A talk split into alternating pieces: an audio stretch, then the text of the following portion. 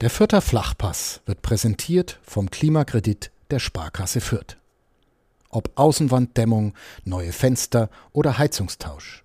Sanieren Sie Ihre Immobilie einfach und günstig, ohne Grundschuldeintrag bis 50.000 Euro. Denn Sanieren hilft Energiesparen. Der Klimakredit der Sparkasse Fürth. In der Nacht zum Sonntag hat mir im Rohnhof jemand einen Wunsch mit auf den Weg gegeben, Chris. Wir sollten doch bitte eine schöne und auch positive Podcast-Folge aufnehmen. Ich denke, das kriegen wir hin, oder? Denke ich schon auch. Also, wenn man mehr über die eigene Mannschaft redet und nicht so viel über den Gegner, dann kriegt man das ganz gut hin. Ja, wir wollen heute reden über die eigene Mannschaft, das Kleeblatt, das das Derby 1 zu 0 gewonnen hat gegen den 1. FC Nürnberg, der jetzt dann, jetzt sagen wir mal, keinen furchterregenden Eindruck auf uns gemacht hat, oder? Oder nee, doch? Die haben oder doch, je nachdem, wie man sieht. Auf den, auf den, ja gut, das stimmt. Also, ja, wenn ich jetzt auf der anderen Seite gestanden wäre, dann hätte ich wahrscheinlich dann schon die angesprochene Angst und Panik irgendwann verspürt. Aber sonst war da wenig Gefahr. Ja, äh, Angst, Panik. Grüße an der Stelle an den Podcast Kadepp, wo die lieben Kollegen, die den ersten zu Nürnberg betreuen, auch über dieses Derby gesprochen haben. Wenn ihr das anhören wollt, macht das gerne. Hier hört ihr den Vierter Flachpass und wie ihr das kennt, sprechen wir über dieses Derby, über das 1-0 des Kleeblatts gegen den ersten FC Nürnberg nach dem Jingle und nach der Werbung. Der Vierter Flachpass wird präsentiert von der Sparkassen-App. Die macht dein Smartphone zur Sparkassenfiliale. Denn so einfach gehen heute Bankgeschäfte kostenlose App herunterladen, Zugangsdaten bei der Sparkasse Fürth beantragen und dann loslegen, wann und wo du willst. Übrigens, die Sparkassen-App ist Testsieger bei Stiftung Warentest und zwar in allen Kategorien.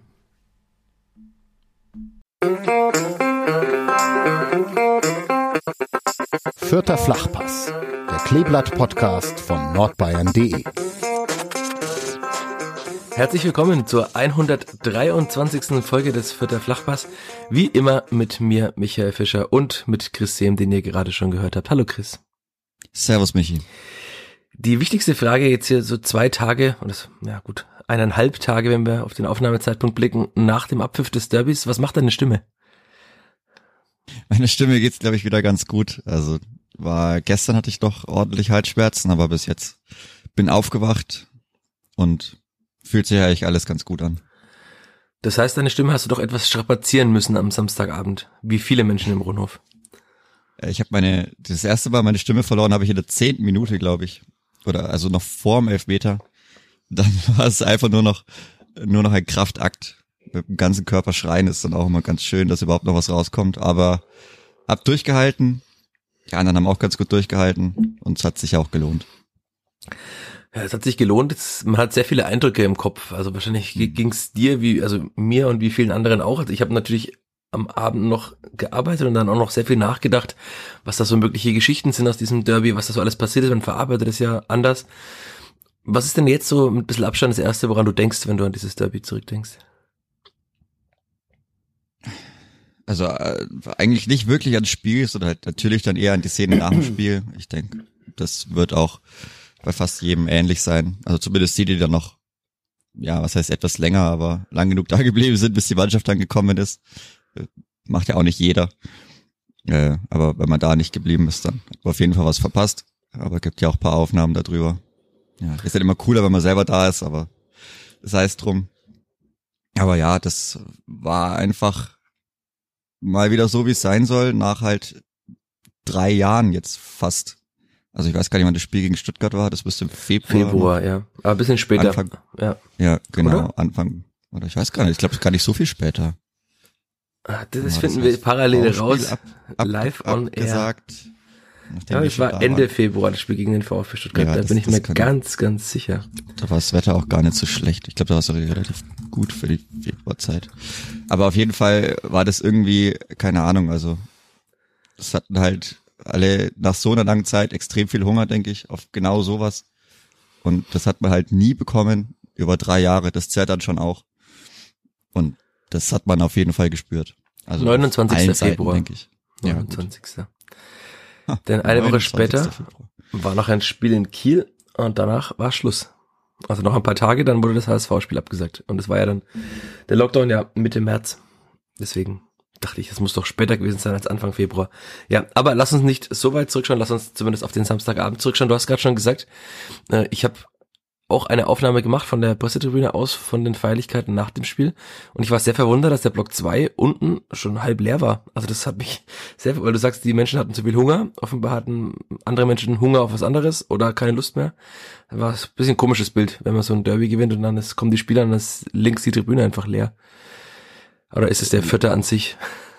Naja, also ich, ich boah, wann, wann war denn mal auch nach dem Spiel doch alles relativ voll? Also das gibt's vielleicht, wenn man mal 5-1 gewinnt, aber ja, also das muss man die Leute selber dann fragen. Ich kann es natürlich nicht nachvollziehen. Wir, aber das ist sowieso noch eine andere Sache. Wir bleiben eigentlich immer, bis der Block geräumt ist. Aber ja, keine Ahnung. Also eine Block 2 ist mal vielleicht noch ein bisschen weiter weg, aber das ist ja trotzdem. Also wenn ich da nicht dabei bin, dann naja, dann ist es halt so, muss ja jeder für sich selber entscheiden. Aber ich weiß nicht, also ich, ich habe ja dann auch die Fernsehaufnahme bis nachts um zwei haben wir die noch ein bisschen durchgeskippt. Und also auch vom, weiß nicht, von der Lautstärke her fand ich war schon immer mal wieder ganz ordentlich, aber ist ja eh immer schwierig, weil die, äh, die Tribünenhöhe natürlich unterschiedlich ist. Hm. Auch wie es dann auf der Aufnahme rüberkommt, aber ja, beziehungsweise auch mit so paar Handyaufnahmen aus den angrenzenden Blöcken war es jetzt, ich glaube, habe noch eine aus Block 4 gesehen oder so. Da war es jetzt auch nicht so extrem laut. Also da ist schon noch bisschen Potenzial nach oben. Und daran anschließend noch eine, bevor wir ins Positive wieder übergehen, eine kritische, skeptische Frage. War das gut, dass die Mannschaft dann erst an der Haupttribüne Richtung Südtribüne, dann an den vielen Nürnberger Fans an der Gegend gerade entlang und dann zur Nordtribüne gelaufen ist? Denn also mit Schlusspfiff war ein, eine wahnsinnige Energie in diesem Stadion und die ist dann irgendwie so so ganz langsam entwichen mit jedem, mit jedem Schritt, den die Spieler so wir an der Haupttribüne entlang, an der Südkurve entlang gemacht haben. Und deswegen, also ich glaube, dass das, äh, also es war eine schon beeindruckende Feierlichkeit, fand ich, aber es hätte noch viel besser sein können, wenn man nicht diese Runde zuerst gemacht hätte, sondern vielleicht erst zur Nordtribüne gegangen wäre, hätte zwei, drei Minuten dort verbracht und wäre dann gelaufen. Gut, dann wäre wahrscheinlich der Rest nicht mehr da gewesen. Aber auch das war ja tatsächlich, also ich fand, dass das nicht gut war, wie das so war, aber gut, machen die Spieler ja immer, dann haben sie es halt im Derby auch gemacht. Drehen ja, ja immer erst ihre große Runde. Äh, ja, ich meine, ist ja auch klar, dass du irgendwo alle Leute abholen willst, dass auch die Leute auf auf der Südtribüne, gut, je nachdem wie viele Weißgrüne das da jetzt waren und auch im Lohner, die sind ja genauso wichtig. Aber ich glaube, es hat auch relativ lang gedauert. Also da muss ich vielleicht mal, keine Ahnung, mir das auch im Vorhinein dann Gedanken machen. Natürlich immer, die wollen dann auch erstmal für sich feiern, aber ich glaube, es hat doch relativ lang gedauert, bis sie dann auch wieder losgelaufen sind und dann halt auch, ja, also man kann dann halt auch seine Runde durchjoggen oder so. Das glaube ich, war schon noch möglich. Oder wäre schon noch möglich gewesen. Aber so hat es natürlich dann lang gedauert. Das ist dann halt schwierig. Gut, da kann man sich vielleicht auf der Tribüne noch besser drauf vorbereiten, aber keine Ahnung. Also es ist ja auch bekannt, dass das dann manchmal blöd ist, dass dann auch, wenn man dann noch was feiern will, dass es schon wirklich sehr lang dauert, bis die Mannschaft dann da ist, aber es gehört als ganze Stadion dazu. Das ist, weiß auch nicht, wie man das besser lösen kann, dass man da alle zufriedenstellt. Aber wir können schon sagen, dass dieses, also ich hatte es auch in einem Kommentar geschrieben, ich denke, einige haben es gelesen, zumindest in den Aufrufza äh, Abrufzahlen auf nn.de habe ich es äh, nachempfunden, dass es einige Menschen gelesen haben, aber dass dieses diese Feierlichkeiten schon irgendwie also ein bisschen eine Zeitenwende waren, fand ich. Also weil du hast gesagt, Stuttgart das letzte Mal, dann war diese komische Lockdown, dann gab es einen Aufstieg bei Geisterspielen, da gab es Bundesliga, wo zwei Heimsiege auch bei Geisterspielen waren. Einen Bundesliga-Heimsieg bei verringerter Kapazität, den hast du zumindest live erleben dürfen gegen Hertha. Und dann vor allem sehr viele Tiefpunkte. Also das war wirklich Abstieg, dann diese Hinrunde und dadurch ist ja auch schon eine gewisse Distanz entstanden zwischen Fans und Mannschaft. Da hatten wir, hatten wir im Podcast schon oft, du hast dich auch schon drüber aufgeregt, zuletzt in Darmstadt, als die Mannschaft ohne den Block eines Blickes zu würdigen gejubelt hat beim Tor. Und irgendwie war das jetzt ein bisschen anders. Also bin ich dazu euphorisch in Anführungszeichen, dass ich glaube, dass es eine neue Bindung zwischen Fans und Mannschaft gibt, die auch im Abstiegskampf wichtig ist, oder war das tatsächlich so jetzt in dem Moment?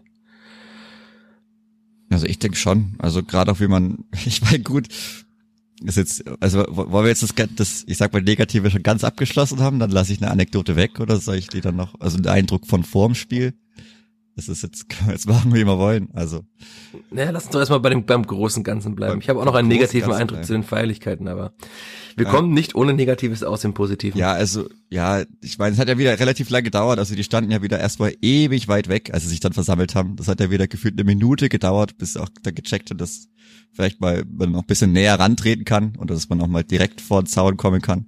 Gibt ja so ein Abklatsch oder Durchlaufen gibt es sowieso gar nicht mehr. Äh, das hat schon mal lange gedauert, aber danach, glaube ich, haben es schon die meisten auch gefühlt, also auch auf dem Platz. Und beziehungsweise dann vorm, vorm Block oder auf dem Zaun oder wie auch immer. War da auch schön zu sehen, dass dann auch der Kapitän mit halt am Pult war. Dass er sich danach noch das Mikro geschnappt hat, hat, glaube ich, auch die allermeisten verwundert.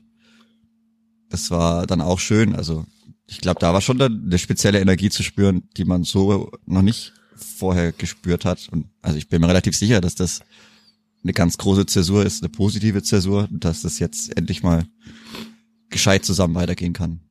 Ja, du hast gerade erzählt, Barney mein Gott hat sich das Mikro geschnappt. Das habe ich jetzt von der Pressetribüne aus natürlich nicht äh, wortwörtlich vernommen, was er da gesagt hat.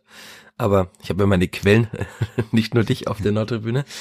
Und er hat diesen Sieg anscheinend tatsächlich den Fans gewidmet. Das ist ja auch von, von Barney Gotha, der von vielen Fans dann doch sehr vieles einstecken musste.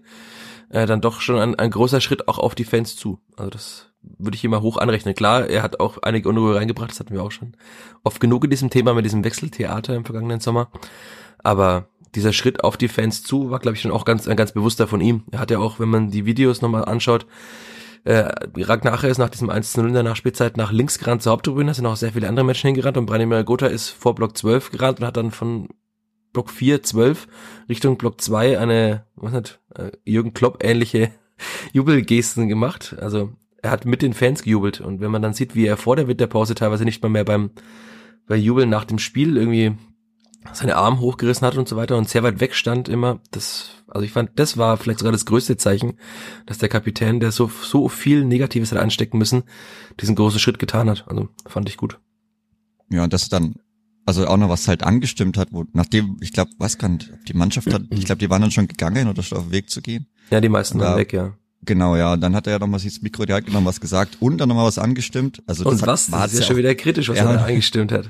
Nein, das kann er ja machen. Er hat auch niemanden beleidigt. Das darf er mit dem Mikrofon machen. Das, also das ist ja erlaubt. Also bin ich 100% sicher, dass das erlaubt ist. Das ja, nimm doch die Hörerinnen und Hörer mit, was er angestimmt hat, für alle, die es nicht gehört haben. Also er hat dann halt alle hüpfen lassen auf die klassische Art und Weise, wie man das halt beim Derby so macht. Also wird ja keiner beleidigt oder so. Also da kann ich mir beim besten Willen nicht vorstellen, dass da irgendeine Strafe kommt. Hat's ja auch schon. Hat ja keiner gegeben. mitbekommen von den Großkopferten, weil ich habe es auch nicht gehört auf der Haupttribüne, hat's niemand gehört. Gut, ja. Wenn den keiner verrät, dann ist ja alles gut. Nee, aber sowieso, also es gab ja auch schon andere Sachen. Oder es gibt ja auch schon, die Geschichten kennen wir ja halt, wenn du irgendwas anderes dann ins Megafon oder Mikro reinbrüllst, dann gibt's halt Strafen dann halt auch zurecht, weil das ist einfach die Regel. Aber da nicht. Also, aber es war halt trotzdem schön, dass er es nochmal alleine auch vielleicht für sich bisschen gemacht hat. Und man hat ja auch gesehen, was für eine Riesenerleichterung das für ihn war. Und auch für andere Spieler. Also Fire, Firebeast, Andi Linde haben auch, nachdem ich mich dann noch mit ein paar Leuten unterhalten habe, auch nicht alle erwartet. Ich hatte es ja schon ein paar Mal angesprochen, dass er da schon irgendwie immer ein bisschen Bock hat, aber das halt immer schwierig war. Und es war auch schön, er kam ja dann auch zum Halbzeitpfiff. Also er stand ja vor dem Tor und hat sich nochmal umgedreht und hat also auch relativ lang nochmal die Fans beklatscht zum Halbzeitpfiff. Dass mir das ganz gut gefallen hat von hinten raus. Also ist schon auch wichtig. So, so, das sind so die kleinen Sachen, aber die kriegt jeder mit. Die geben nochmal einen Push. Ein Push dann halt eben auch in beide Richtungen. Und das hat schon relativ viel gepasst dann nach dem Anpfiff. Ja, Andi Linde war nach dem Spiel auch in der Mixed Zone, weil das mal zwei Spieler, der Ragnar Ache und Andi Linde. Und der war auch also ein sehr euphorischer Andi Linde. Ich hatte auch in einem Text geschrieben, der zu unserem Aufnahmezeitpunkt jetzt gerade online gegangen ist, den ihr alle auch lesen könnt, sofern ihr ein Zeitungs- oder ein NN Plus Abo habt. Also ich fand, das war ein ganz anderer Andreas Linde, als man den oft in der Vergangenheit erlebt hat. Und das hat so in ein Bild gepasst, auch so aus den letzten Wochen und Monaten.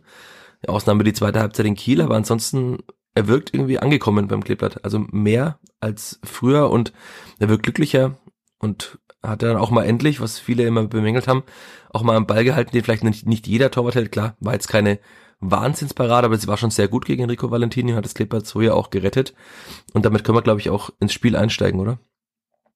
Ja, geht er dann auch recht bald los. Genau, also Elfmeter nach zehn Minuten müsste es gewesen sein. Hat ein bisschen gedauert dann. Der Elfmeter wurde, glaube ich, in der zwölf Minute ausgeführt. Also, dass der Elfmeter unstrittig war, denke, da sind wir uns einig. Foul an Dixon Abiyama. ja. Ja, könnte man als äh, FIFA-Schiedsrichter, der da gepfiffen hat, ich nenne keinen Namen. Oder als Linienrichter von der Seite vielleicht. Ja. Die sind ja auch noch mit dabei, also man will ja nicht immer nur die Ja, aber der war ja dann auch nicht weit weggestanden, das war ja im Strafraum. ja, aber gut. Beide, aber vom Winkel her vielleicht kann er das noch besser. Also es gab Elfmeter nach Videobeweis, das war wieder witzig, weil wahrscheinlich sich einige Menschen nicht freuen konnten, weil es ja einen Elfmeter für die Spielvereinigung nach Videobeweis gab. Da muss sich ja über den Videobeweis aufregen und gleichzeitig haben sich doch sehr viele Menschen auch gefreut, dass es einen Elfmeter gab. War ein bisschen witzig zu beobachten, war so ein, so ein leichtes Raunen gemischt mit Jubeln im Stadion. Tja, dann dachte man, na gut, Branimir Gotha schnappt sich den Ball. Aber dann hat es irgendwie schon sehr lange gedauert. Also es war klug gemacht vom Nürnberger Torwart, der ein bisschen sich, naja, aufgespielt hat. Dann hat die Hintertortribüne war wahrscheinlich jetzt auch nicht angenehm für Branimir Gotha, wie er von da beschimpft wurde, von den ganzen Menschen in Rot-Schwarz. Und ich habe das Spiel nochmal auf Sky angeschaut, du ja auch. Hast die Statistik im Kopf, wie viele Elfmeter Branimir Gotha äh, vor seinem Entschuldigung, jetzt kommt wieder die Stimme. Die Montagmorgenstimme. Wie viele Elfmeter Branimir Gotha vor diesem Elfmeter getroffen hatte? Hast du im Also Kopf? es war, es, es gab unterschiedliche Angaben, weil ich Ah, okay. vorne Angabe gesehen hatte, dass es neun von zehn waren und dann hieß es, die letzten zehn hat er getroffen. Also, Okay. Ich hatte auch neun von zehn eben gesehen, ja. ja, genau. Also, ja, Aber eigentlich ein sicherer Torsch äh, Elfmeterschütze. ja, ja. Und er bleibt ja auch mit dem Fehlschuss immer noch einer, der mehr trifft, als es zu erwarten ist. Also, Ja. es gehen ja drei von vier Elfmeter rein.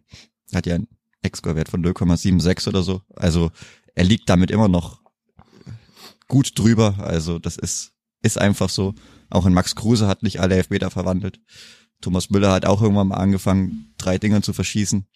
Und ich muss auch ganz ehrlich sagen, lieber so verschießen, als dem den Torwart irgendwie in die Arme zu rollen, weil er kann, komplett Angst hat. Also da hat er ja schon auch, auch Mut bewiesen, den so überhaupt auszuführen. Er wollte ihn halt dann natürlich richtig schön reintreschen. Nochmal ein richtiges Statement setzen, aber War das Er der Grund? Weil normalerweise ist doch Branimir Gotha so ein äh, Robert Lewandowski der zweiten Liga, der den Torwart einfach ausguckt und ihn dann in die Ecke schiebt. Und da wollte er ihn ganz besonders schön reinmachen. ja, aber das ist halt, Dann ging's schief. ist halt auch die Frage, also er sagt ja auch, dass er sich immer äh, gut auf, also auch die Torhüter gut darauf vorbereitet, dass er immer weiß, wo die gerne hinspringen. Weiß nicht, wie gut es jetzt bei Windal dann möglich war. Also normalerweise schon, weil das kann man ja alles abrufen. Hat es auch davor länger nicht gespielt gehabt. Ich denke schon, dass er halt einfach auch, ja, den dann in dem Sinn noch sicherer verwandeln wollte, weil wenn du den halt da hochschießt, also normalerweise bleibt der Torwart da noch nicht stehen, da hat er halt keine Chance. Und lieber so, als den halt dann irgendwie bisschen zaghaft versuchen zu wollen, den Torhüter auszuschau äh, auszugucken, den in die Ecke zu schieben und der hat ihn dann vielleicht noch fest. Ja, so, so passiert's halt. Aber wie gesagt, lieber so, also lieber verschießt sich der Elfmeter so, als dass ich den irgendwie in der Ecke roller und dann kann der Torwart festhalten.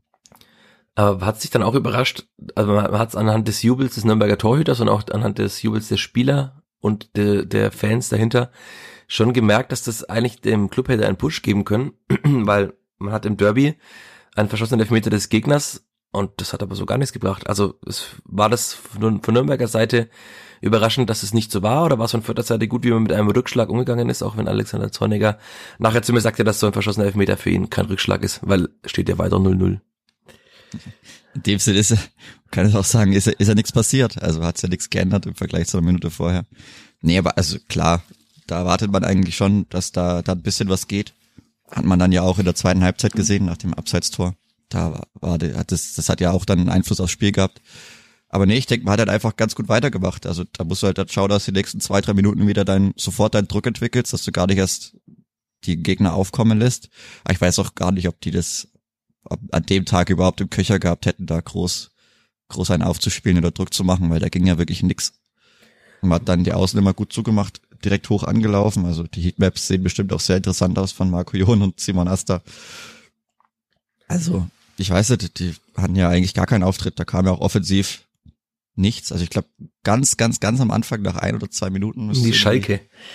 Ja, irgendwie. Ja, das war ganz was irgendwie seltsam von Thema- Osama Haddadi. Da dachte ich noch, dass er seine Auf Auftritte weiter fortführt. Wobei ich ja gelernt habe, dass er nicht fahrig ge gewirkt hat in den letzten beiden Spielen, zumindest laut Alexander Zorniger. Hatte ich leider einen anderen Eindruck, aber da hat er sich auch von außen ein bisschen vernaschen lassen von Jermaine Nischalke. Aber das war eigentlich die einzig gute Aktion von Nischalke und auch die einzig schlechte von Haddadi, denn danach war er ja wieder sehr präsent, fußballerisch sehr gut. Also vielleicht hat er einen kurzen Moment gebraucht, um in dieses Derby reinzufinden. Aber das war ja wirklich die einzige Aktion eigentlich groß vom Club. Da dachte man auch die ersten so zwei, drei Minuten, oh wei, das könnte doch was werden. Und ich habe danach immer später, ich saß ja mit äh, sehr vielen Club-Kollegen äh, aus unserer Redaktion in der Reihe und mit dem, meinem Chef und mir dachte immer, ja, jetzt, jetzt könnte was passieren, weil so Tempelmann immer so seitlich, so, also so quer über den Platz gedribbelt ist mit dem Ball am Fuß. Aber es ist irgendwie nie was passiert. Also da war immer Raum, aber dann wurde er wieder angelaufen, dann war der Ball wieder weg. Also einen so uninspirierten Auftritt eines Zweitligisten habe ich selten gesehen. Ich habe auch lange überlegt, ob ich einen schlechteren Zweitligisten im Rundhof gesehen habe. Hast du jemanden gesehen? Also Sandhausen war auch sehr bieder bei diesem 1 zu 1, bei dem Max Christiansen ihnen ein Tor geschenkt hat, aber ansonsten habe ich nicht viele gesehen, die schlechter waren als der erste FC Nürnberg. Nee, also da, da kam ja auch nichts. Also es hat ja auch jeder eingesehen, hat ja auch Christoph Schindler eingesehen. Also ist ja kam einfach absolut nichts. Also genauso wie man Derby halt nicht angehen darf.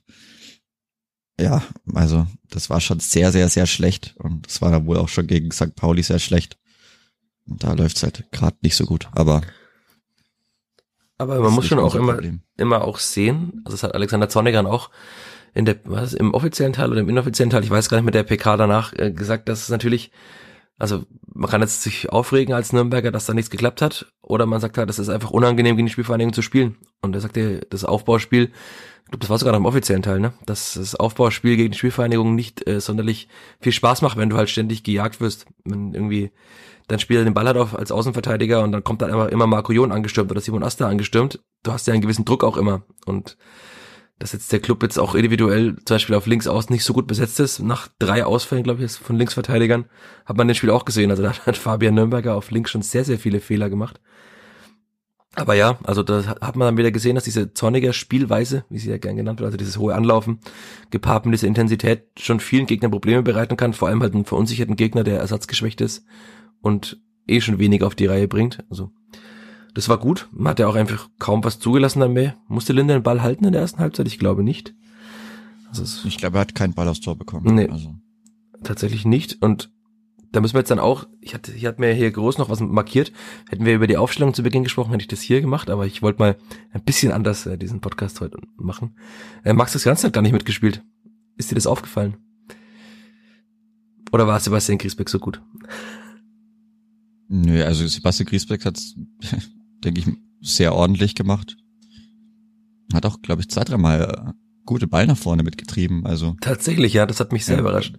War jetzt gar nicht so defensiv immer. Ich meine, also man sieht's halt optisch auch, wenn er dann im letzten Drittel rumrennt oder den Ball bei über 10, 20 Meter treibt. Also das kann man schon am Laufstil ausmachen und ja, vielleicht nicht alle Kontakte immer super sauber sind oder super soft. Aber er hat das ganz halt souverän gemacht. Also kommt ja auch von der Position. Und also hat man Max Christiansen nicht vermisst. Und also Max Christiansen habe ich getroffen nach dem Spiel. Er sagte, äh, das ist ganz gut. Also er ist nicht groß gehumpelt und er, er schaut mal mit Freitag, aber muss man da muss man da was riskieren für Freitag in Karlsruhe? Gleich wenn wir bei dem Thema kurz, kurz bleiben. Ich glaube nee. nicht, oder? Also nee.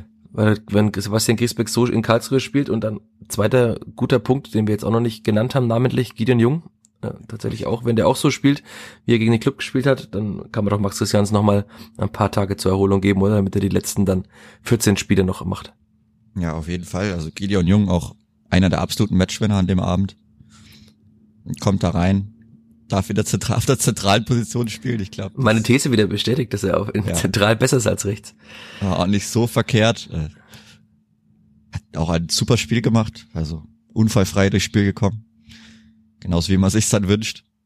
Also Aber da braucht man erstmal nichts riskieren. Das Problem ist da nur, dass tatsächlich Daniel Michalski, der ja auch so souverän immer in der Mitte war, auf rechts nicht so souverän war, fand ich wie sonst. Ja. Das ist, glaube ich, das, der einzige negative Punkt, den man anmerken kann, aber er war immer noch ein guter Verteidiger und es ist ja auch nichts, eben nichts passiert. Aber man merkte, dass es nicht seine angestammte Position ist, in der Dreierkette genau in diesem Raum zu spielen, den er jetzt gespielt hat.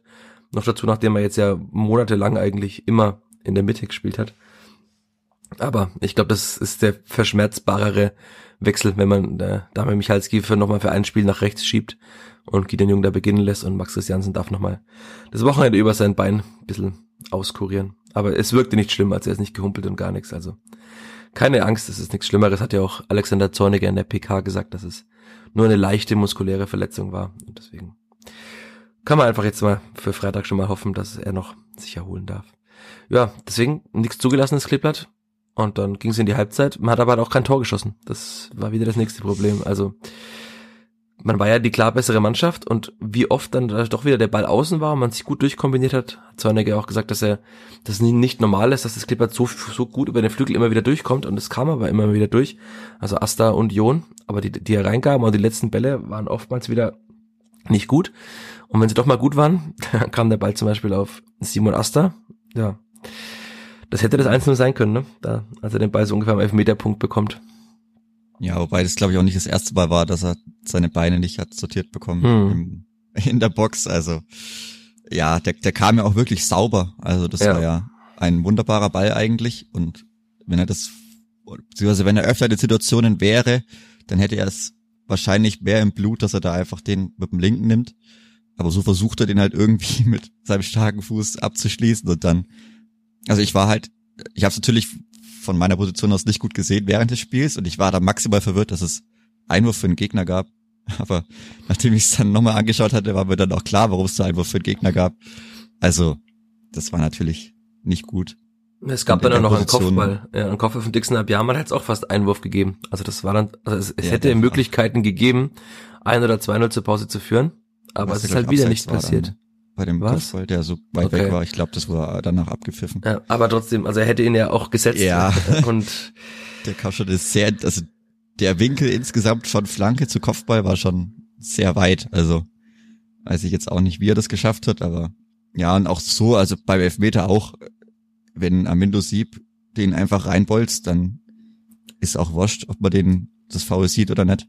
Ja, wobei, dann gibt's vielleicht keine gelbe ja, wobei eigentlich schon, dann ist der Vorteil, man müsste gelbe, ja, die gelbe Karte geben, schon. aber welcher Schiedsrichter das dann macht, ja, dieser vielleicht das Foul nicht. nicht gesehen hat, der hätte dann nichts gegeben natürlich oder im Zweifel dann Freistoß Nürnberg, aber also da, wenn du den einfach reinbolzt ins kurze Eck, passiert ja auch nichts, also dann. Ja, vor mir war ja auch komplett frei, also hätte ihn einfach ins Eck schieben können. Ja, ja also. Und dann hat der Winter hat den Ball geschenkt hier. Ich habe ein Geschenk für dich, kriegst den Ball genau auf den Körper.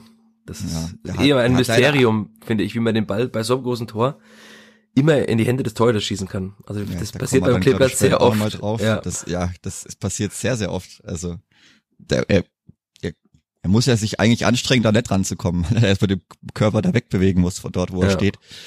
Also ja, und ich weiß nicht, dass der eine Schuss von der Gotha, der war aber, den fand ich eigentlich ganz gut, also auch in der Nachbetrachtung ja. nochmal, weil reinlegen in die Mitte braucht er bitte nicht. Also das wäre gar nichts geworden und der Schuss war auch okay, wenn er den bisschen besser trifft und den richtig neben Pfosten in der kurzen Ecke hochschießen kann. Aber da hat er schon sehr viel rausgeholt aus der Aktion, denke ich. Das war dann okay, das hat gepasst, aber ja, also man darf, man darf auch bestimmt nach der Leistung der ersten Halbzeit mit 2-0 in die Kabine gehen. Wir dürfen ja nur positiv bleiben heute, wie Hörerinnen und Hörer mir auf, mit auf den Weg gegeben haben, aber das ist doch das, das eigentlich ist das das größte Problem der Spielvereinigung, das wir auch seit Wochen jetzt besprechen. Und wieder nur ein Tor. Wenn wir den Blick wieder nach äh, 45 Minuten noch später richten, ist es zumindest noch ein Tor geworden. Äh, und man hat jetzt bei Alexander Zorniger einen Torschuss von genau eins, weil man neben Spiel ein Tor geschossen hat. Das ist ja eigentlich der Wahnsinn, dass man damit viermal gewonnen hat von den sechs Spielen. Aber ich weiß nicht, ob das in allen Spielen da funktionieren wird, weil es gibt halt offensiv stärkere Mannschaften. Hat man jetzt dann bei Kiel schon gesehen, die haben halt dann zwei Tore gemacht. Dann denkt, ja, Darmstadt war dann auch nicht gut in dem Spiel, aber hat halt auch eins gemacht. Der HSV zum Beispiel, da gäbe es ja einige Mannschaften, die mit Sicherheit mehr Tore machen würden als null. Und dann reicht es eben nicht zum Sieg. Also, und ich muss mich auch leider wieder daran erinnern, dass ich in der Vorschau auf die Rückrunde geschrieben hatte, was beim Kleber besser werden muss. Und ich hatte vor allem den Punkt Chancenverwertung. Und das ist einfach immer noch nicht besser. Und das überrascht mich aber auch nicht. Also wenn man beim Training zuschaut, dann treffen die Spieler auch nicht viel dort. Und was macht man da? Man will selbst im Training beim Üben nicht treffen. Einfach weiter üben oder hoffen? Wahrscheinlich hoffen. Man hätte ja auch noch jemanden externes holen können, aber da hat man sich ja dagegen entschieden. Aber ja, puh. Ich weiß nicht, also der Kapitän dürfte auch mal wieder treffen. Ich meine, wenn man jetzt überlegt, dass äh, Dua auch sechs Tore hat und der eigentlich jetzt seit einer gefühlten halben Ewigkeit abgemeldet ist. Hm. Klar. Hm. Also, das, das sind dann sechs Tore des Kapitäns dann auch nicht sehr gut. Also, passt schon, aber ist jetzt nicht, nicht sehr viel nach 19 Spielen jetzt. Also, wir hatten sie auch zuletzt in Heidenheim getroffen.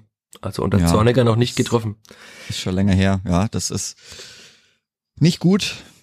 Also man, man wird auf jeden Fall irgendwann mal wieder anfangen müssen und man wird auch hoffentlich dann irgendwann mal wieder mehr als ein Tor schießen, aber ja, vielleicht ja gegen den KSC. Ich glaube, die waren jetzt auch nicht sind die gut in Form? Ich glaube nicht, die sind auch nee, mit drin. Also ich, ich hatte da darf man dann schon auch auf, auf Sieg spielen ja. äh, einen lustigen Tweet gesehen, dass er eine neue Stürmer, ich kann seinen Namen leider nicht aussprechen, des KSC, nicht mitgekommen ist, weil er erstmal zu Hause ankommen soll. Ja. Ich musste da an das Ankommen des Kleberts in der zweiten Liga denken. Vielleicht hätte er auch mal hier einfach zu Hause bleiben sollen, um anzukommen. Dann dauert's, dauert's vielleicht länger dann, aber bis der Stürmer dann mal einsatzbereit ist. Ja, wenn er jetzt erstmal ankommen muss. Also vielleicht ist das auch dann noch keine Option für den Freitag, wenn er jetzt beim letzten Spiel am Wochenende erstmal zu Hause ankommen musste. Oder es ist halt die Geschichte des Spieltags, dass er dann genau gegen das Kleeblatt trifft. Hashtag typisch Kleeblatt, nein. Wir bleiben ja heute positiv. Aber wir sind schon beim KSC. Wir müssen ja noch in diesem Spiel bleiben. Es gab weitere mhm. Chancen. Damian Michalski mhm. mal wieder, sogar per Kopf und per Fuß. Mhm. Zwei Chancen, also zwei Torschüsse von Damian Michalski, zweimal aufs Tor. Da könnte es dann schon 3-0 stehen oder 4-0. Stand aber immer noch weiterhin 0-0. Also auch das ist ja wieder ein Zeichen, dass da dann die gefährlichste Chance eigentlich der zweiten Halbzeit wieder von Damian Michalski war. Also dieser Kopfball war schon richtig gut gesetzt. Vielleicht kann er noch ein bisschen weiter nach rechts setzen, aber war leider halt die beste Chance in der zweiten Halbzeit von einem Innenverteidiger. Hm. Ja, also ich denke, den Kopfball hat er schon besser gesetzt. Der war ja auch nicht wirklich unter Gegnerdruck im 5-Meter-Raum. Also kann er schon auch reinmachen. War auch gut gehalten, aber kann er schon auch reinmachen. Aber ich weiß nicht, ob hatte Gideon Jung noch eine Chance oder einen Schuss oder irgendwas, was dazu funktioniert hat. Ich weiß nicht. Also Nachdem ich diesmal keinen Spielbericht geschrieben habe, habe ich keine Notizen mehr gemacht. Es, kann sein, aber diesmal ohne man Richtigkeit. Ja, man hätte auf jeden Fall äh, noch einen reinmachen können. Aber das wäre dann in der ersten Viertelstunde, wenn dann wieder gewesen, glaube ich, nach Wiederanpfiff. Danach kam er dann dieses Absetztor. Genau. Florian da war dann Flick. schon ein bisschen ein Bruch im Spiel. Also das hat man dann schon gemerkt, fand ich. Ja, das Witzige war, dass es teuer gefallen ist und ich dachte mir, das, das kann nicht sein, dass dieser erste FC Nürnberg für dieses Spiel was in irgendeiner Form noch belohnt wird. Und dann in der Reihe der Pressetribüne bei uns gibt es ja einen, einen Fernseher mit dem Live-Bild von Sky. Und da hat man schon gesehen, dass, also Flick stand da bei, bei dem Kopfball, bei der Verlängerung, einen Meter mindestens im Abseits. Und man, das war dann witzig zu sehen, weil die Nürnberger dann ihre komischen Leuchtkugeln noch geschossen haben und alle gejubelt haben und auch auf der Haupttribüne links Menschen gejubelt haben und ich dachte mir, ja gut, also wenn das der Schieler nicht zurücknimmt, dann ist es der größte Skandal des Fußballs. Und, aber es hat Ewigkeiten gedauert. Also erstens mal könnte das auch, wie wir vorhin hatten, ein Linienrichter sehen oder der Schiedsrichter sehen. Wahrscheinlich da in dem Fall eher der Linienrichter, der auf der Höhe steht. Und wie lange es dann gedauert hat, dass es dann zurückgenommen hat, dieses Tor, das war echt, mhm. war schon hart zu sehen. Aber es war dann halt witzig, weil ich wusste, dass es nicht zählen wird und gefühlt noch drei Minuten lang haben alle Nürnberger gefeiert und ich dachte mir, nein, ihr werdet jetzt feiern, wird euch gleich vergehen und so war es dann auch. Was auch zu lustigen Bildern auf der Haupttribüne gesorgt, äh, für lustige Bilder gesorgt hat, weil dann die wenigen Nürnberger dann von sehr vielen Viertern ausgelacht und beleidigt wurden für ihren Jubel, gerade eben in, inmitten der Weiß-Grünen. Man hätte man jetzt auch positiv sehen können, da kam da ein bisschen Derby-Stimmung auf, auf den Ringen, auch auf der Haupttribüne nochmal. Aber ja, für das Kleeblatt war das irgendwie so ein kurzer, Schockmoment, würde ich schon sagen. Und da war der Club dann ja auch, fand ich, das war so seine beste Phase fast schon, ne, in diesen Minuten. Also, wenn man jetzt beste Phase positiv sieht, war jetzt auch nicht sonderlich gut, aber der hätte das Spiel für einen Moment vielleicht kippen können, aber es war dann halt auch nur der erste FC Nürnberg. Der hat ja, das Spiel nicht kippen also, lassen. Aber nochmal auch, wenn wir da sowieso jetzt schon beim Schiri waren, also sehr schlecht. Ich, ich musste mal gucken, welche Note er im Kicker bekommt, aber eine 5 ist schon locker angemessen. Da steht er vielleicht wieder, ja, keine großen Fehler, war das schon alles okay, aber. Naja, großen Fehler können wir noch einen besprechen. Also. Ich meine, ja, es gibt Simon noch mehrere große. Ja, das kommt, kommt auch noch dazu. Ich ja. fand auch bei Tempelmann kann man ruhig auch mal zwei, drei böse Worte noch hinterhergeben, weil das Foul war nicht okay. Das war sehr viel zu spät und mit ja. ordentlich Wucht da reingerauscht. Da muss man nicht nur sagen, gelb und geh weg, sondern kann man schon noch mal sagen, ey, äh, beim nächsten Ding, dann wird's aber sehr dunkel. Also verstehe ich nicht, warum man da einfach nichts macht und Timmermans wegjoggen kann. So, ja, okay, der ist mit der gelben sehr, sehr gut bedient. Also war jetzt keine rote, aber war schon dunkelgelb. Da andere Schiedsrichter, die zitieren die Leute eigentlich normalerweise her, macht eigentlich ein Tobias Stieler auch. Also hat er mal was Neues versucht. Hat mir jetzt nicht so gefallen. Und dann war auch noch, ich weiß nicht, offensiv, ja, Sieb hat er einmal noch zurückgepfiffen. Das wäre gefühlt nicht so ganz so schlimm wie gegen Kiel, aber das war auch, er spielt ja klar den Ball. Und weil er den Ball spielt, rutscht er über den Ball, trifft danach den Gegner, spielt aber klar den Ball, wird zurückgepfiffen am 16 Meter Raum äh, des Clubs. Ja, war auch falsch einfach. Dann die gelb-rote Karte, die es zwingend geben muss gegen Hübner.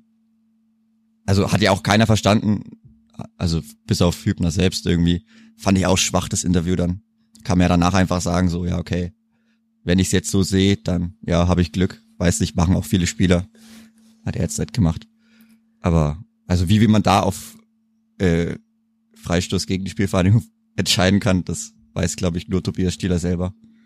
Ja, also, bei Simon Asta war es ja noch krasser in diesem Laufduell. Ja. Weil er, er ganz klar seinen Körper reinstellt und eigentlich dann eher am Ball ist und er einfach und er, er macht gefault wird, also, ne? Er, er macht er einfach nichts. Er würde alleine aufs Tor laufen und also so, dann viele haben ja auch gesagt, direkt Platzverweis finde ich ja, da war noch ein zweiter Nürnberger dabei. Chamra ja. oder irgendwer war noch ja. auf jeden Fall da.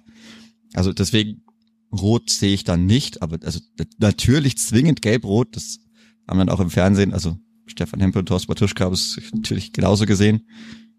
Alle anderen haben es auch so gesehen. Ich glaube, selbst die Nürnberger haben es so gesehen. Hm, ja, außer der Schiedsrichter halt nicht so gesehen. So. Aber das war ja, hatte halt natürlich auch Riesenglück, dass man darüber jetzt nicht noch mehr diskutieren musste. Wenn es halt 1-1 äh, oder 0-0 oder 0-1 dann ausgeht. Puh. Ja, dann schließen wir doch kurz das Spiel noch ab. Also Lindes Reflex gegen äh, Valentini hatten wir schon, hat Haddadi sich nochmal bisschen verschätzt bei der Flanke, aber gut, das kann halt passieren, weil er als Innenverteidiger nicht der allergrößte ist. Aber das hätte natürlich böse ausgehen können, dann wenn da das 0-1 fällt, Valentini. Linde hält gut. Valentini auch noch. Nee. Ja. Na, das, äh, Kollege Uli Dickmeyer hat geschrieben, das wäre schon wieder diese zu viel Derby-Kitsch eigentlich gewesen, wenn wieder der Junge aus ja, Zappo ja. das Tor schießt in diesem Spiel. Deswegen, vielleicht wollte der Fußballgott nicht so viel Fußball-Kitsch haben. Und hat dann einfach Ragnar Ache zum Derby-Helden werden lassen, um elegant überzuleiten. Denn das war jetzt auch keine kitschige Story in diesem Spiel bislang. Ragnar Ache 20 Minuten lang. Zorniger hat ja einmal im Fernsehinterview gesagt, er hofft, dass er, er hat nach den ersten Kontakten gehofft, dass er seine Füße noch richtig anschraubt. Und auch nachher gesagt, dass Ragnar jetzt nicht unbedingt überragend gut im Spiel war, was jetzt auch äh, sehr euphemistisch ausgedrückt war. Mhm. Und das hat dann derjenige zum Fußball Gott, Derby-Held, wie auch immer man ihn nennen will, äh, wird, der tatsächlich in diesem Spiel eigentlich keine gute Aktion hatte in 20 Minuten. Es war jetzt nicht nur, dass er 5 Minuten im Spiel war, sondern 20 oder mit Nachspielzeit 25. Und dann müssen wir auch noch drüber reden, also die, diese Flanke von Sebastian Griesbeck, davor wie Julian Green sich durch zwei Spiele durchwühlt. Auch Julian Green haben wir ja oft skeptisch gesehen in diesem Podcast, das war richtig gut nach seiner Einwechslung, fand ich, diese Aktion zum Beispiel. Und dann auch an diese Flanke von Sebastian Griesbeck, also wie butterweich er diesen Ball da reinflankt, habe ich jetzt so auch noch nicht gesehen von ihm. Und dann muss er Ragnar Ache diesen ersten Ball einfach reinmachen. Also er steht fünf Meter alleine vorm Tor, der Ball kommt genau auf seinen Fuß und er schießt dem Torwart wieder in die Hände. Und was passiert denn, wenn Winter den Ball sogar festhält? Oder er wehrt ihn zur Ecke nur ab? Ja. Er, hat, er hat ja Glück, dass der Ball einfach, dass der Ball einfach genau vor seine Füße fällt und er dann mit links eben nicht trifft und ihn mit rechts einfach reinschießen kann.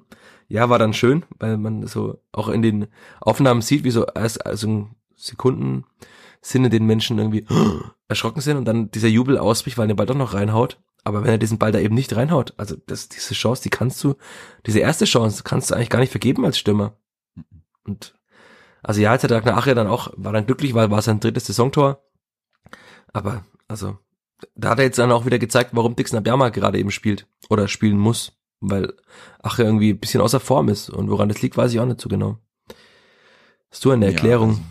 Ja, also, es wäre schön, wenn ich die hätte, dann würde ich sie, könnte ich sie einfach weiterreichen, aber Nee, also er hat, wie gesagt, in diesen 25 Minuten, also ich habe mir gemerkt, dass er einen Kopfball, also eine Flanke oder eine, einen hohen Ball gut weitergeleitet hat. Also ein gutes Kopfballduell hat er gehabt. Er hat, hat angeblich auch zwei Kopfballduelle gewonnen, aber keinen Zweikampf gewonnen. Kann gut sein. Also er hat halt einen Ball weitergeleitet, das habe ich mir gemerkt. Und ansonsten, er hat ja auch einmal den Ball gehabt, ist dann 15 Meter gelaufen, aber mit gefühlt 15 kmh und ist ihm ist aufgefallen, dass der Gegner nicht mit 15 kmh läuft.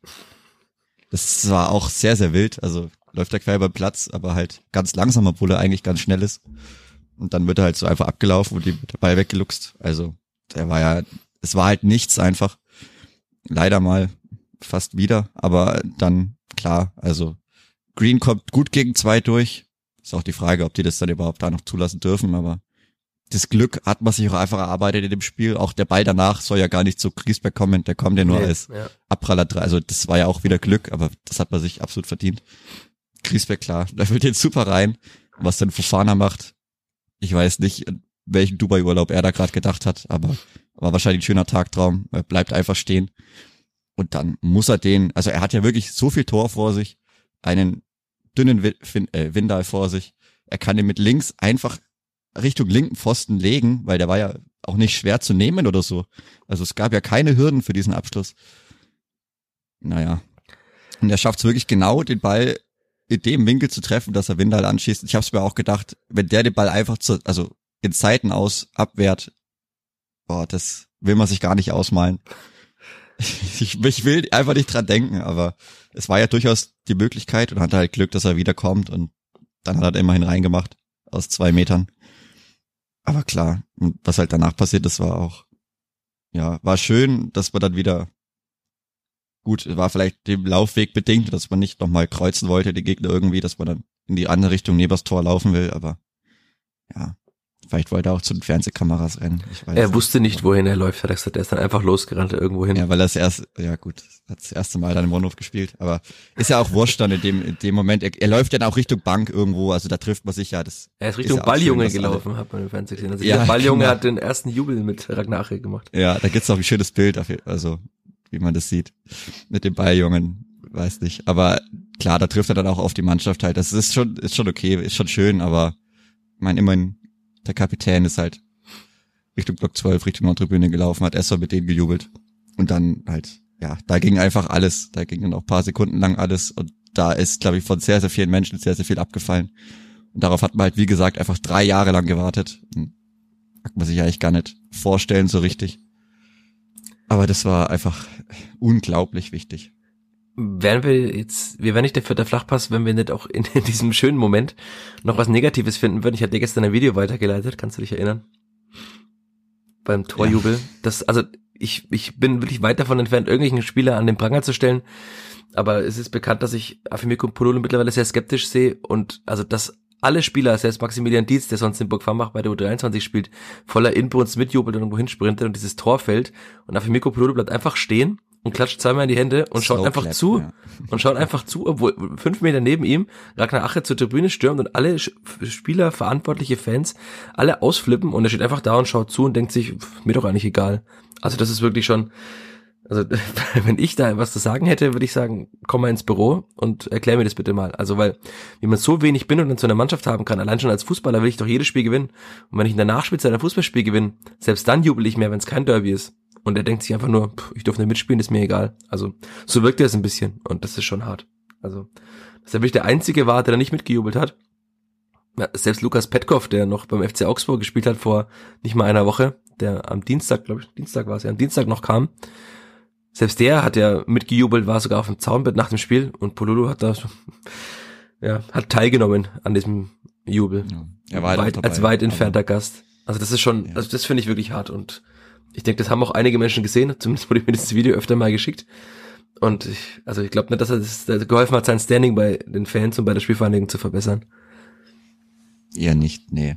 Also, ja. Ich man will auch, äh, nee, eigentlich will ich da auch gar nicht drüber reden, weil das passt so. Das passt doch einfach gar nicht dazu und das hat's doch gar nicht verdient, dass man da irgendwie mehr drüber redet. Aber ich wollte es erwähnen, weil ich es doch auffällig fand. Ja, das, das also erwähnenswert ist es schon, aber groß drüber da zu philosophieren, das ist es mir nicht wert irgendwie, weil dafür ist es zu traurig. In dem Moment, ja, ich weiß nicht, ich hatte so zu kämpfen, dass es mich nicht auf, äh, dass mich nicht hinhaut. Ich hatte so zu kämpfen, weil von oben kam so ein Druck. Ich, ich, muss, ich hatte Glück, weil ich stand diesmal nicht am Wellenbrecher, sondern eine Stufe drüber war, da konnte ich immer meine langen Arme ausstrecken und mich dann auch ja, an den Leuten vor mir noch abstützen oder am Wellenbrecher, dann war es okay, aber nee, also das, das war in dem Moment so weit weg, das ist doch immer noch so weit weg, das will ich damit nicht verbinden und deswegen, ja, belassen wir es, glaube ich, dabei. Dann löschen wir diese Erinnerung aus deinem Kopf. Ja, ja, ganz schnell weg. Ja.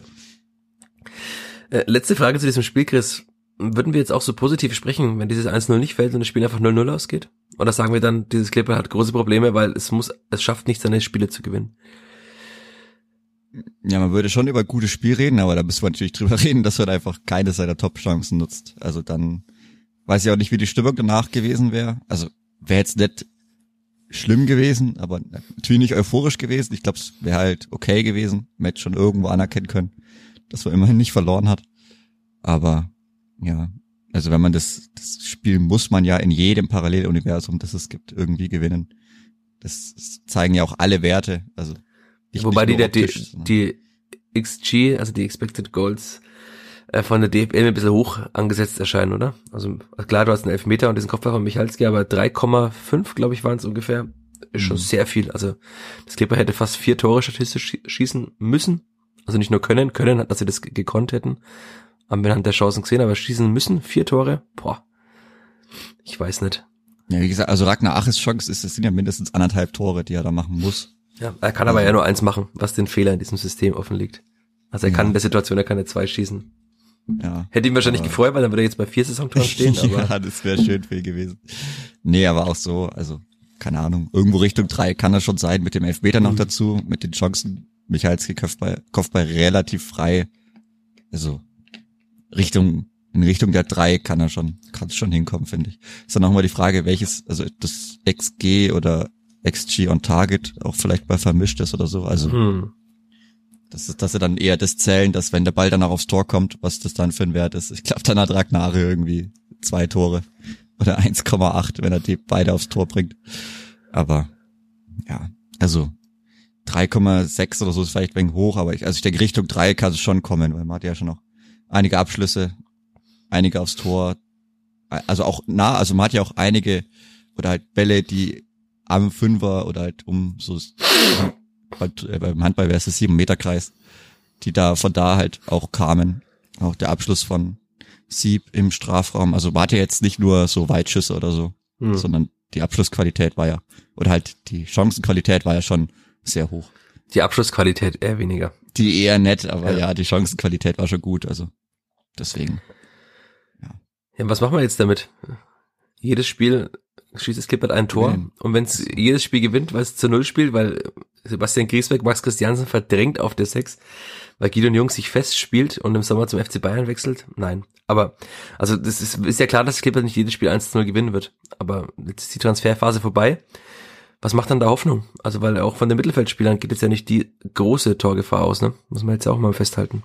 Ja, das ist, das ist wahrscheinlich so, wenn man mit zwei Sechsern spielt. Also man kann das ja spielen, wie man will. Man kann das Dreieck auch irgendwie invertieren oder wie auch immer. Aber klar, also Raschel hat jetzt eigentlich theoretisch eine gute Technik und einen guten Schuss, aber kommt nicht so viel Torgefahr dabei raus. Dann Grieswick und oder Christiansen sind halt dann auch oft zu weit weg oder was ja auch okay ist, aber dann, es muss eine deutliche Steigerung der Offensivkräfte her im Abschluss. Anders geht's nicht, weil es wird niemand anders großartig Tore schießt, außer vielleicht Damian Michalski noch drei, vier nach einer Jon-Ecke oder Flanke oder Freistoß. Müssen halt auch äh, Simon Asta und Marke Jon öfter mal treffen, nachdem sie so oft in offensiven Positionen sind. Hm. Weil der, also glaub, zumindest ja, Jon hat ja schon. Ja, aber Jon hat ja auch eine sehr gute Technik eigentlich. Also sieht man an den Ecken und da könnte ein Ball ja auch mal ins Eck legen bei einem Schuss. Aber ein reinzirkeln. Ja, aber da kommt jetzt auch nicht so viel dabei raus bei den beiden. Ne? Also bei Asta sehr viele Vorlagen schon, bei Jonitz über die Ecken dann mittlerweile auch. Aber die sind halt oft in, sehr oft in offensiven Positionen. Und sie sind ja eigentlich dann im Angriff auch Mittelfeldspieler, mindestens mal. Mhm. Und müsste von ihnen vielleicht auch ein bisschen mehr noch kommen. Ja, hoffen, Tore hoffen. schießen muss man auf jeden Fall noch mehr. Also, also das, es wird nicht reichen, jedes Spiel eins nee, das, das wird ganz sicher nicht reichen, aber das hatten wir jetzt auch schon länger. Ich meine, immerhin zum Glück hat jetzt mal wieder zu Null gespielt. Hat mir auch gesehen, was es äh, Linde bedeutet hat. Auch nach dem Abpfiff sind zwei, drei Leute erstmal zu Linde gerannt und gar nicht so in die Mitte. Also das fand ich auch schön, dass, dass halt jeder merkt, wie wichtig es auch für ihn ist und dass es auch in der Mannschaft dann bewusst ist. Ist ja klar, die merken das ja auch. Der nimmt es vielleicht mit nach Hause, ist dann traurig oder so. Aber ich weiß nicht, also zuallererst muss man halt Gotha wieder Tore schießen, glaube ich, weil er der Schlüsselspieler ist und das auch über ihn dann trotzdem vieles entschieden wird. Oh, und dann weiß ich nicht, also Dixon Abiyama sollte vielleicht nicht mit drei Saisontonnen aus der äh, Saison gehen. Da müssen aber erstmal noch zwei kommen. Ja, also das wäre halt weng, weng, weng und dann weiß ich nicht, also von der Bank muss trotzdem noch irgendwie bisschen mehr Druck kommen. Ich fand, es war halt okay jetzt gegen Nürnberg, aber da muss man auch schauen, dass man da perspektivisch irgendwie noch. Ja, aber wen soll man denn da einwechseln? Ja, also jetzt für den Sturm. Also Ragnar kam und Afimiko Pololo hat bislang nie nachgewiesen, dass er diese Hilfe sein kann. Ja, da kannst du nicht mal recht viel mehr einwechseln. Ja, da kannst du aber nicht mal recht viel mehr einwechseln. Ja, ich fand Petkov fand ich okay, also fand ich gar nicht schlecht. Ist es dann die Lösung, dass er auf der 10 spielt und äh, Branimir Gotha wieder in den Sturm darf? Wobei jetzt ja diesmal als Stürmer gespielt hat, das hatten wir jetzt gar nicht groß erwähnt. Aber ja, er hat ja auch kein Tor als Stürmer gemacht. Nee, hat er nicht. Aber er war schon bei einer ganz guten Position. Aber er, er bleibt ja trotzdem eher der, der dann auch viel kreiert. Wobei er dann ja. trotzdem halt statistisch noch öfters mit vorne drin ist. Also das hilft dann schon auch. Aber ich glaube, ihm fehlt bisschen so der zweite spielerische Part zum Durchkombinieren. Hm. Also Kann das Petkoff sein? Das, das, das könnte er sein.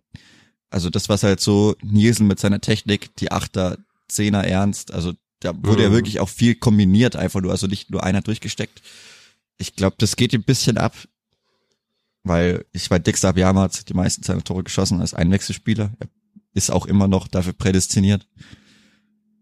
Aber er, er, er muss halt eigentlich fast schon spielen, weil von Ragnar leider relativ wenig kommt. Ja, vor allem für das, das ich, mit Verspätung hat sich meine These doch noch bewahrheitet, dass Dixon Abiyama der bessere Stürmer für den Alexander Zorniger Fußball ist, weil er fürs Anlaufen besser geeignet ist. Also das, ich hatte das glaube ich in der Winterpause, auch, als Zorniger kam sogar, ich glaube als Zorniger kam, hatte ich das damals hier im Podcast sogar gesagt. Jetzt mittlerweile sieht man es, also weil halt das eben dann doch was auch in einem Torhüter auslöst, wenn dich halt ständig ein Spieler im Vollsprint anläuft. Und man hat es beim Testspiel in Ingolstadt gesehen, bei, also ich weiß nicht, ob Marius Funk da noch im Tor war, zumindest beim Ingolstädter Torhüter, hatte Abiyama mehrmals die Fußspitze schon dran. Und wenn ein Torhüter halt mal einmal eine Sekunde nicht schnell genug schaltet, so wie Linde in Kiel zum Beispiel in der zweiten Hälfte, dann blockt er doch mal einen, Absch äh, einen Abschlag. Und das, also Ache hat natürlich nochmal eine andere Wucht, aber er ist nicht ganz so schnell. Und deswegen glaube ich, dass, also ich denke, dass den Karlsruhe wieder Dixon Abiyama starten wird. Da wird kein Weg dann vorbeiführen. Und das ist dann halt, äh, also kann man jetzt so sehen, ja, Zorniger ist zufrieden, wenn er einen schnellen Stürmer hat vorne, der anläuft, aber da schon eine weitere Option zu haben, jetzt auch im Winter, wäre gut gewesen. Aber entweder war man zufrieden, wie man es nach außen hin kundgetan hat, oder man hat niemanden gefunden, dem man da, dem man es zutraute oder dem man bezahlen konnte. Das haben wir jetzt ja. gar nicht mehr angesprochen, weil das Transferfenster ist zu. Es gibt halt einen Wechsel getätigt, haben wir jetzt gerade genannt. Lukas Petkov. Und sonst ist nichts passiert, außer Jeremy Duziak, der jetzt dann drei Spiele schon für Hatayspor gemacht hat. Mhm. Also es geht. Also, ja. Ich meine, immerhin kann er da jetzt dann spielen. Ja. Aber ja, also ich meine, die meisten Leute hat's, äh, glaube ich, verwundert oder erstaunt, dass nichts mehr passiert ist. Also da gehöre ich auf jeden Fall auch zu der Fraktion dazu. Auch, dass man auf der Abgangsseite nicht noch mehr gehabt hat. Äh, ich meine, die Stimme, also die Spieler haben wir auch schon des Öfteren genannt, hatten wir auch noch erwartet. Aber gut, da kann ich vielleicht verstehen, dass manchmal schwierig ist, was zu finden, aber da muss ich vielleicht irgendwie dann über Ablöse frei und Vertrag auflösen, dass jemand einfach wechseln kann oder so, weiß ich nicht.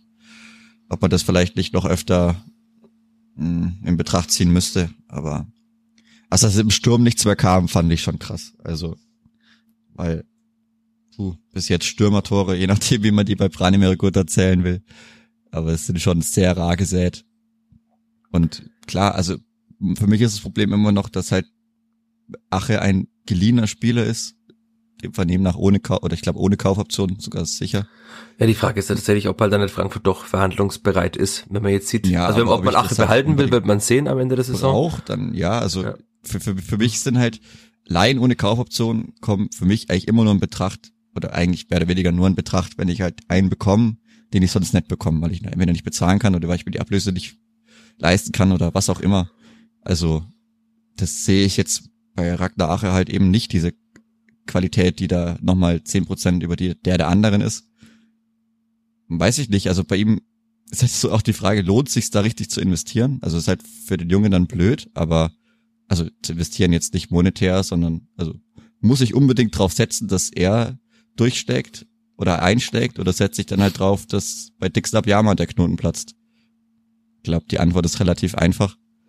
Und da weiß ich halt nicht, also ich glaube, der Markt hätte schon irgendwas, der Markt gibt immer was her, das, das gibt's glaube ich nicht, dass der Markt gar nichts hergibt.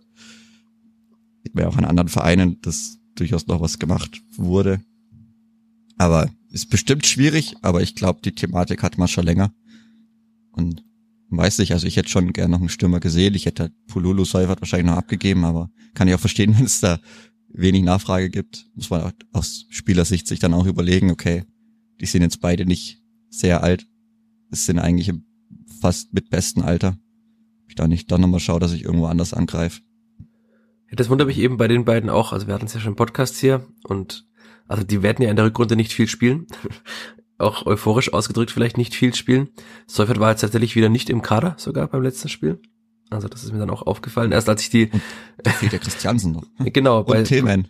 Ja, genau. Als ich bei Sky die Aufstellung gesehen habe und da war... Also ich denke mal, dass die Chancen in den Kader zu kommen, wenn alle gesund sind und, und keiner gesperrt ist, klar wird es mal Gelbsperren geben. Also Max Christiansen hat auch vier gelbe Karten zum Beispiel.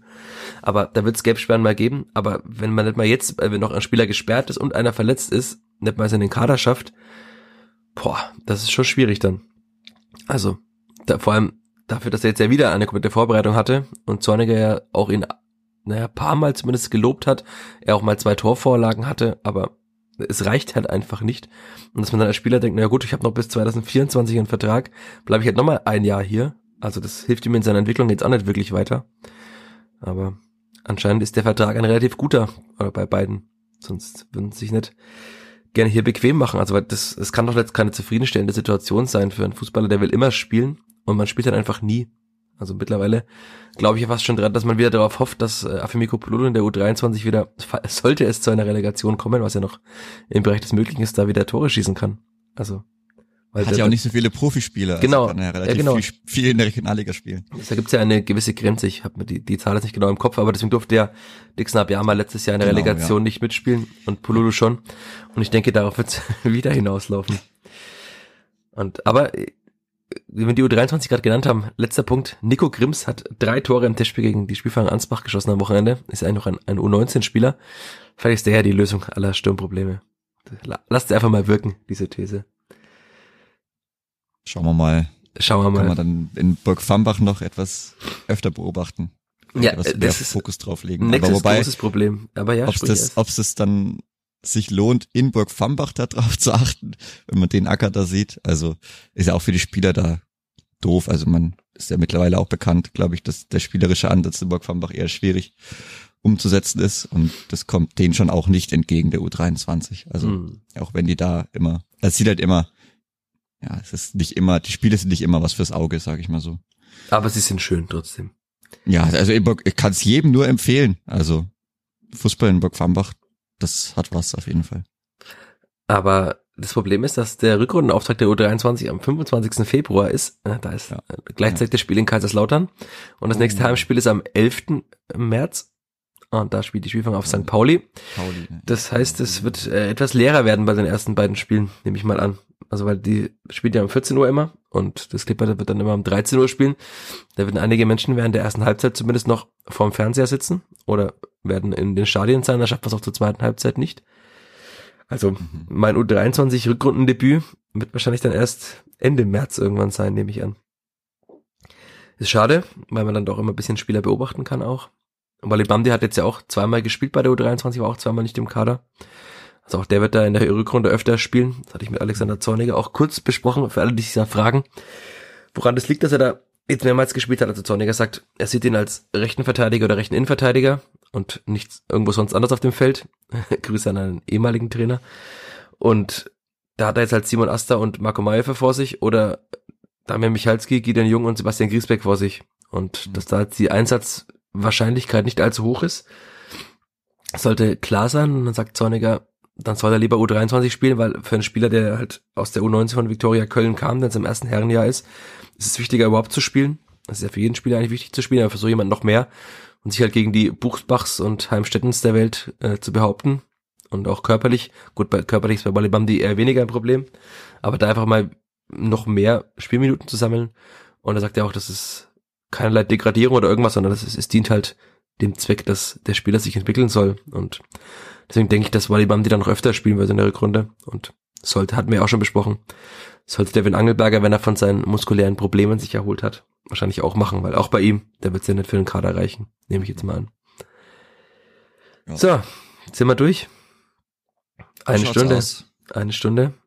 Das Clipper ist Derby-Sieger, vergesst das nicht.